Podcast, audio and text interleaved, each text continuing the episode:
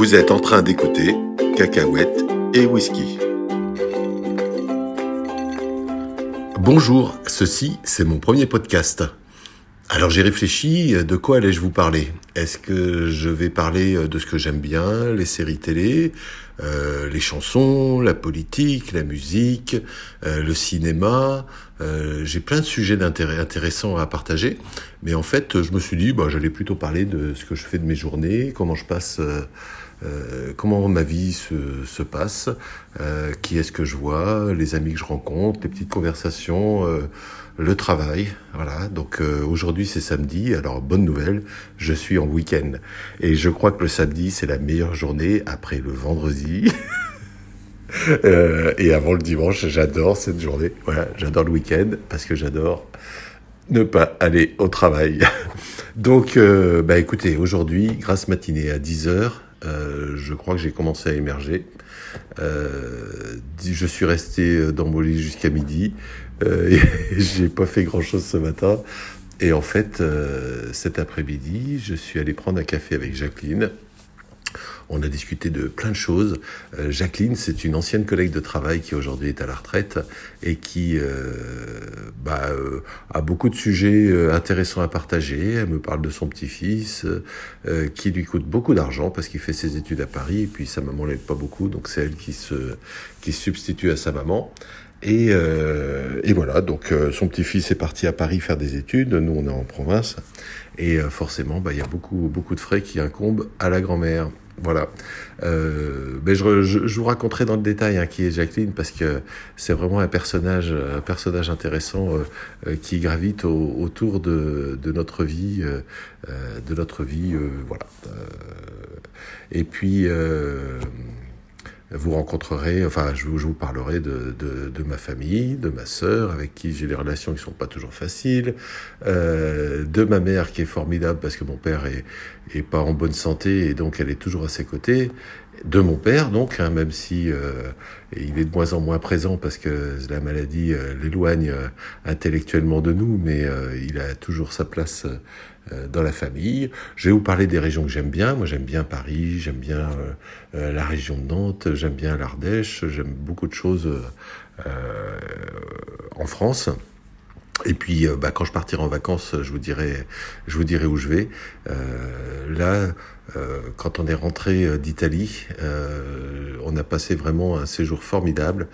J'espère qu'on aura l'occasion de retourner dans les cinq terres, qu'on aura l'occasion de revoir. oh bah tiens, je vais, vous, je vais vous parler de cette journée qu'on a passée. C'était notre première journée en Italie. Alors, donc, on partait en voiture. On a passé le, tunnel du, Fréjus euh, qui est un tunnel donc qui fait 12 km de long et qui passe sous la montagne. Euh, on est arrivé euh, en Italie donc euh, en, voiture. Euh, on est descendu à proximité de Turin et, et on est allé jusqu'à jusqu'à Gênes. On était à Gênes un petit peu avant que le pont, le fameux pont s'écroule. Et, et, du coup, on est arrivé jusqu'à L'Aspésia, euh, à l'Aspésia, c'est un petit port euh, à une cinquantaine de kilomètres de Gênes, un port sur la Méditerranée. Et à l'Aspésia, nous avons garé la voiture près de la gare euh, pour prendre un petit train qui nous a emmenés euh, dans, un, dans un village du parc naturel régional des Cinq Terres. Alors là, c'était très surprenant parce qu'en fait, le train, on pensait qu'il allait euh, euh, on, s'était mis côté euh, côté des fenêtres en disant on pensait qu'on allait louer euh, longer la mer et donc avoir une super vue sur euh, la mer Méditerranée. Il faisait très beau, c'était au mois d'août. Et, et, en fait, donc on était prêt avec mon chéri à regarder à regarder la mer. Donc le train commence à démarrer. Il n'y avait pas beaucoup de monde dans le train. Et, euh, et, on, et on, on, commence à sortir de la petite ville de la Spezia. Donc on quitte les immeubles, les usines, tout ça. Et hop, on arrive dans la campagne. Et là, surprise, on rentre dans un tunnel. Mais on rentre dans un tunnel comme dans le métro, quoi. Un tunnel qui dure des kilomètres et des kilomètres. Donc on est, euh, on est prêt avec nos appareils photo à prendre des photos de la mer, euh, du soleil, tout ça. Et en fait, on voit rien. On voit le noir, on voit un tunnel. De temps en temps, une sorte de fenêtre qui passe à toute vitesse parce qu'on est quand même dans un dans un train qui roule. Euh, et euh, et on arrive comment euh, bah on, on, voit rien. Donc on arrive à une première gare. Donc là pof fin du tunnel. Donc c'est la gare elle est elle est large peut-être comme, comme, une station de métro à l'extérieur. Euh, on voit une super vue, on voit des petits villages à flanc de montagne, des petits villages de pêcheurs, euh, on, voit, on voit la mer. Et dès que le train redémarre, ploum Donc dès que le train démarre, euh, tunnel. Euh, alors on fait ça, euh, on arrive, on fait deux ou trois stations, je sais plus, et on arrive à, à Vernazza, qui était le village où on avait loué une chambre. Euh, donc là, c'est moi qui avais choisi la chambre, donc j'étais euh, euh, j'étais vraiment responsable de de la première nuit, savoir si ça allait bien se passer notre séjour en Italie. C'était la première fois que mon chéri voyageait en Italie et donc moi j'avais intérêt d'assurer. Hein. Donc on sort du train, donc le, train est dans une station, une gare sur sur une voie, enfin sur une sorte de pont en fait qui surplombe la rue centrale et on descend dans une rue centrale qui était pleine de monde pleine de boutiques euh, un peu touristiques, hein, clairement. Il y avait euh, beaucoup de, euh, de, de, maisons, enfin de, d'enseignes, de, de, petits magasins, de petites échoppes là qui vendaient plein de choses, certainement pour les touristes. Et on arrive sur la, la place qui donne sur le port, le petit port de Plaisance, euh, avec euh, alors euh, avec des terrasses de café, de restaurants. on devait récupérer les clés de notre chambre dans un dans un restaurant. Donc j'y suis allé, ça s'est très bien passé.